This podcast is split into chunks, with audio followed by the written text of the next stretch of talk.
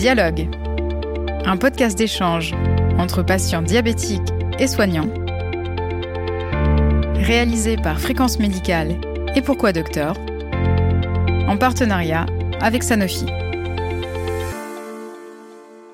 Bonjour à toutes et à tous et bienvenue dans cette série de podcasts Dialogue, lors de laquelle nous allons suivre toutes les étapes de vie d'un patient diabétique.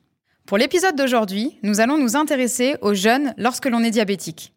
Pratiquer un jeûne répété sur plusieurs jours, comme par exemple lors du ramadan, peut s'avérer plus compliqué, mais pas impossible, lorsque l'on a un diabète. C'est ce que nous allons voir aujourd'hui avec le docteur Nabil Assad, endocrinologue à Paris.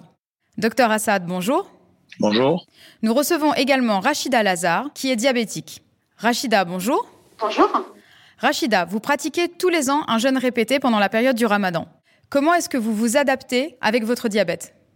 Alors oui, je, pratique tous les ans. Ben, en fait, je vais voir euh, mon diabétologue euh, pour qu'on puisse euh, remodifier mes doses d'insuline au moment des repas et mon insuline de base. Voilà, donc on voit ensemble la dose du matin et la dose du soir, parce que celle du midi, bien évidemment, n'a pas lieu d'être, car en période de ramadan, on ne met pas d'insuline si on ne mange pas. En fonction de ça, on essaye d'adapter les doses Docteur Assad, en tant qu'endocrinologue, quel est votre regard sur les périodes de jeûne quand on est diabétique? Il y a, avant, il y a quelques années, lorsque, lorsque les patients venaient nous voir pour signaler leur souhait de pratiquer le ramadan, c'était une angoisse parce qu'il fallait leur dire non, parce que c'était écrit partout. Il y a eu même des recommandations internationales comme quoi le diabète est contre-indiqué en cas de ramadan. À force d'être sollicité par nos patients de plus en plus, on a changé nos habitudes encouragé par les études qui ont été pratiquées sur les populations diabétiques. Il y a deux éléments importants qui sont sortis de cette étude. D'abord, il faut anticiper la pratique du ramadan chez les patients diabétiques, d'une part, et puis sélectionner les patients à risque d'être dans des situations de jeûne prolongées, si je peux dire, et comment également modifier le traitement. C'est le mot clé, c'est l'éducation thérapeutique, recevoir le patient, et travailler avec le patient pour lui expliquer comment il peut pratiquer le ramadan. D'abord, est-ce qu'il a le droit de le pratiquer par rapport à son état de santé? Comment il peut le pratiquer et comment ajuster son traitement? C'est ce que disait tout à l'heure Achida, comme quoi elle modifie son traitement insulinique. Donc, on commence par ça. D'abord, il y a déjà comment séparer les patients. Il y a des patients diabétiques mais non compliqués, et puis il y a des patients diabétiques qui, qui ont des complications liées au diabète et qui sont à risque de pratiquer le ramadan par rapport aux complications rénales, cardiaques ou autres. Et à partir de là, on va dire à ce patient qui n'a pas de complications, monsieur, vous pouvez pratiquer le ramadan, mais voilà ce qu'on va faire pour ajuster votre traitement. Et les patients qui ont des complications multiples et sévères, par exemple, monsieur, je pense qu'il n'est pas raisonnable que vous pratiquiez le ramadan parce que ça peut, mettre, ça peut aggraver vos complications. Et quelles sont les modalités de suivi et d'autosurveillance à mettre en place?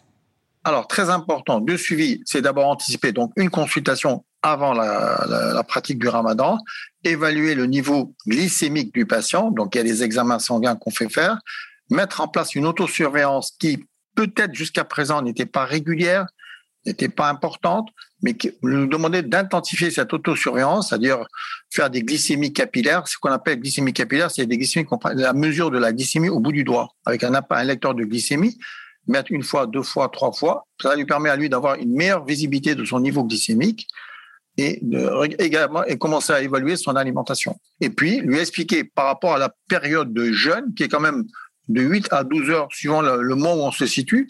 Vous savez qu'il y a des jeûnes courts durant euh, durant l'hiver et il y a des jeûnes qui peuvent durer jusqu'à 16 heures durant l'été. Donc lui expliquer comment on va ajuster le traitement, comment on va modifier son traitement par rapport à ces périodes de jeûne. Rachida, vous avez connu le ramadan sans le diabète. Quels sont les plus grands changements depuis que vous avez un diabète? Alors, le ramadan avec diabète, forcément, on a un traitement, euh, chose qu'on n'avait pas avant. On se souciait pas de, euh, de ce qu'il fallait manger, euh, parce que le corps, en fait, faisait, bien le travail, si j'ose dire. là, forcément, on a donc un traitement à respecter. Il faut manger équilibré, ne pas prendre trop de sucre parce qu'en tant que diabétique, on a tendance à se dire bon bah pour que je puisse tenir ma journée, il faut peut-être que je, je, je, mange beaucoup de sucre et ça c'est la chose à pas faire. Après, bien sûr, on a des contrôles glycémiques qu'on ne faisait pas avant. Bien évidemment, il faut faire des, des contrôles assez régulièrement pendant la journée, donc avant le jeûne, pendant la journée et avant le repas du soir. Il faut aussi euh, apprendre à déceler les, les hyperglycémies et hypoglycémies parce que quand on n'est pas diabétique et qu'on devient diabétique, il faut un certain temps pour apprendre à connaître son corps et à s'écouter aussi. Il y a une grande différence aussi par rapport au fait qu'on est euh, un petit peu plus fatigué, euh, même si on est quand même fatigué en temps normal, même quand on n'est pas diabétique, mais euh, du coup on a un manque d'énergie.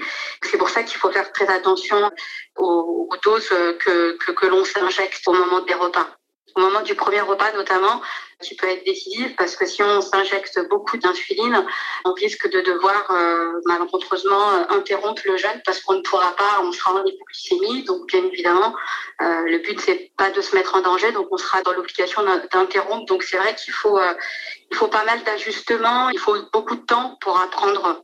Voilà, je pense que c'est un long apprentissage voilà, il faut écouter son corps et, et apprendre, euh, comme je vous disais tout à l'heure, à déceler euh, euh, quand ça va pas en fait. Est-ce que vous avez des conseils à donner aux nouveaux diabétiques qui veulent continuer à pratiquer le jeûne? Oui, alors euh, moi ce que je conseille, c'est d'y aller peut-être dans un premier temps tout doucement, parce que quand on apprend qu'on est diabétique, c'est vrai que pour moi, au début, j'étais un peu étonnée parce que j'avais des idées reçues. Pour moi, être diabétique, c'était que pour les personnes âgées ou pour moi, parce que je l'ai eu quand même, ça fait 16 ans que je suis diabétique et je l'ai eu à l'âge de 23 ans et pour moi, je m'attendais pas du tout. Et c'est vrai que pour moi, c'était assez choquant. Donc, il m'a fallu euh, quand même un petit temps d'adaptation. Il m'a fallu euh, accepter aussi et euh, apprendre et me dire que bon, voilà, mon corps, il y aurait du changement et que je pourrais plus pratiquer forcément comme avant.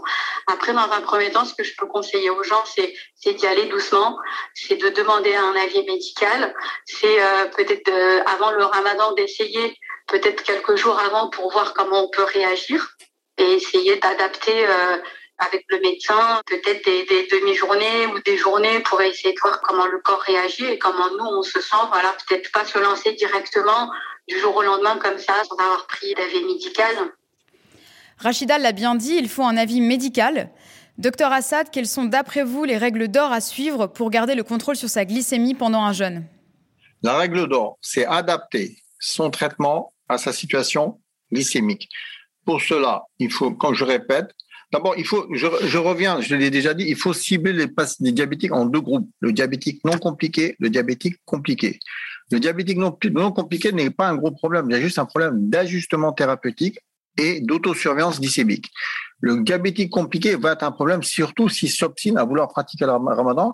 C'est arriver à le convaincre que le fait de pratiquer le ramadan alors qu'il a des complications cardiovasculaires, rénales ou autres, peuvent aggraver sa situation clinique. Voilà la difficulté.